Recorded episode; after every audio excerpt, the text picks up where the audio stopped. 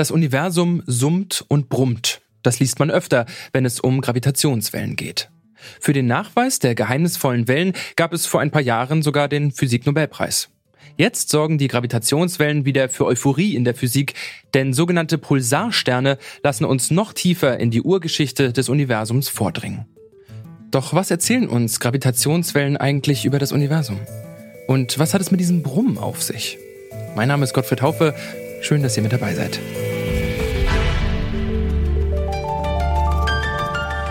Zurück zum Thema.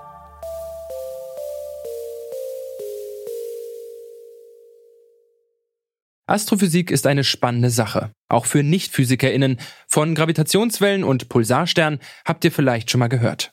Nun wollt ihr natürlich Big Bang Theory Style auf einer Party mit eurem astronomischen Wissen angeben, aber dann fragt jemand, was sind Gravitationswellen eigentlich und was tun sie? Macht euch keine Sorgen, wir bereiten euch jetzt vor. Ich habe nämlich genau darüber mit Michael Kramer gesprochen.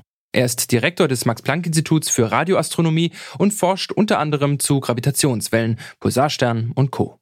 Ich habe ihn gefragt, was man eigentlich genau unter Gravitationswellen versteht. Gravitationswellen sind eine Vorhersage der allgemeinen Relativitätstheorie, die von Albert Einstein 1915 aufgestellt worden war. Und in dieser Theorie können Raum und Zeit nicht getrennt werden. Das ist äh, eine Raumzeit, die existiert. Und die Massen verbiegen diese Raumzeit, sie krümmen sie. Und die Krümmung der Raumzeit bestimmt wiederum, wie Massen sich bewegen. Das heißt, die Gravitation ist nichts anderes in dem Sinne als die Geometrie der Raumzeit. Und wenn Sie Massen haben, die sich bewegen oder genauer gesagt beschleunigt werden, dann gibt es Wellen in dieser Raumzeit. Das können Sie sich so ein bisschen vorstellen, als würden Sie einen Stein in einem Teich fallen lassen und dieser Stein erzeugt dann auf der Oberfläche dieses Teichs Wellen, die sich dann von dem Ort ausbreiten. Und genau so man sich das auch mit den Gravitationswellen vorstellen. Massen, die sich bewegen, erzeugen Gravitationswellen, die sich von diesen Massen halt in alle Richtungen ausbreiten. Es wird ja immer wieder von einem gewissen Geräusch gesprochen, also von Summen und Brummen ist da manchmal die Rede. Andererseits sagt man aber auch, dass man vermeintlich Schwerkraft hören könnte. Reden wir also tatsächlich auch von einem Geräusch? Ist also diese Welle, so ähnlich wie jetzt Schallwellen zum Beispiel, tatsächlich auch hörbar? Äh, nicht direkt, nein. Man kann aber natürlich sich vorstellen, dass die Gravitationswellen sozusagen etwas zum Schwingen bringen, wie zum Beispiel bei dem LIGO-Detektor kann man sich vorstellen, dass die, die Spiegel im Prinzip zu den Schwingen kommen. Das könnte man halt nachweisen, indem man die Frequenzen in eine Audiofrequenz umwandelt. Aber die Schwingungen sind tatsächlich äh, so schwach, so klein, dass man das halt nur von den Frequenzen her ins Audiospektrum verwandelt. Also ähm, das ist ein schönes Analogum, aber tatsächlich in der Realität nicht ganz äh, richtig. Wir sprachen jetzt ja schon über Frequenzen. Sie sagten, seit 2016 etwa waren es eher in höheren Frequenzen, wurden diese Wellen gemessen. Jetzt geht es auch mit tiefer frequentierten Gravitationswellen und da kommen, nehme ich jetzt zumindest mal an, auch die Pulsarsterne mit ins Spiel. Welche Rolle spielen die denn? Also bei LIGO ist es so, dass, also bei den erdgebundenen Detektoren, es gibt mittlerweile halt mehr als LIGO, es gibt auch Virgo und Kagra und so. Da werden Gravitationswellen im Bereich von Hunderten von Hertz oder Tausenden von Hertz gemessen. Wir messen Gravitationswellen im Nanohertzbereich, also 10 hoch minus 9 Hertz. Das ist 11 bis 12 Größenordnungen kleiner als die Frequenzen, die halt mit LIGO gemessen werden. Und man braucht jetzt Pulsare, weil wenn man sich die Wellenlänge dieser Gravitationswellen mit diesen Frequenzen anschaut, dann sprechen wir von mehreren Lichtjahren und oder tausend Lichtjahren sogar teilweise. Und dann muss man sich halt überlegen, wie groß muss der Detektor sein, um eine solche Welle tatsächlich zu detektieren. Und dann kommt man halt auf die Größe des Detektors von ungefähr der Milchstraße. Und so haben wir halt Pulsare verwendet. Das sind rotierende Neutronensterne, die auch als kosmische Uhren sozusagen benutzt werden können. Und dass diesen Takt dieser Uhren, den schauen wir uns über lange Zeiträume an. Und wenn eine Gravitationswelle jetzt über den Arm, den wir aus Erde und Pulsar sozusagen virtuell aufspannen, äh, sich bewegt, dann streckt und staucht die Gravitationswelle den Raum zwischen Erde und Pulsar. Und dadurch wird die Ankunftszeit entsprechend variiert. Wird der Raum gestaucht, kommt der Puls etwas zu früh auf die Erde an, wird die Raumzeit gestreckt, kommt der Puls etwas später an. Und diese Variation in der Ankunftszeit, hervorgerufen durch die Gravitationswellen, die über den Pulsar äh, Erdearm läuft, versuchen wir mit unserem Experiment zu messen. Jetzt haben wir vorhin ja schon gesagt, äh, seit einigen Jahren werden bereits die wiederum schon vor über 100 Jahren angekündigten Gravitationswellen beziehungsweise in der Theorie aufgestellten Wellen gemessen.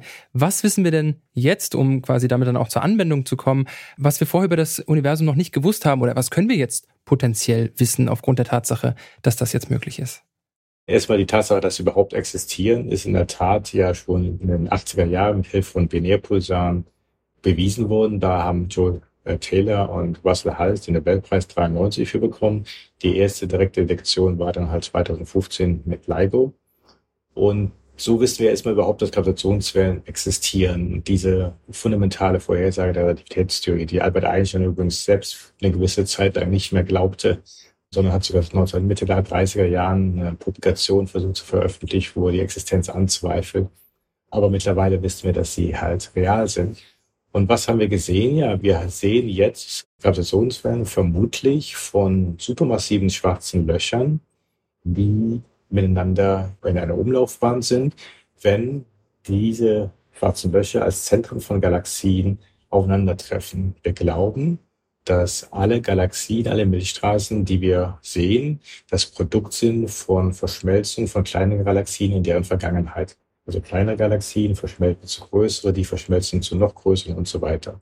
Und wenn immer das passiert, dann haben sie zwei massive oder supermassive schwarze Löcher im Zentren, in den Zentren dieser Galaxien.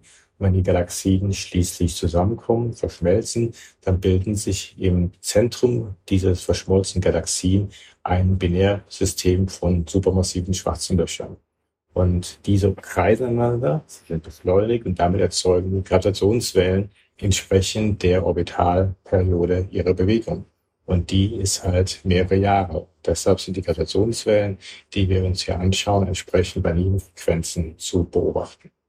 Das ist die langläufige Theorie, wie wir uns die Daten momentan am besten erklären können. Es gibt auch exoterische Ansätze, diese Daten zu erklären.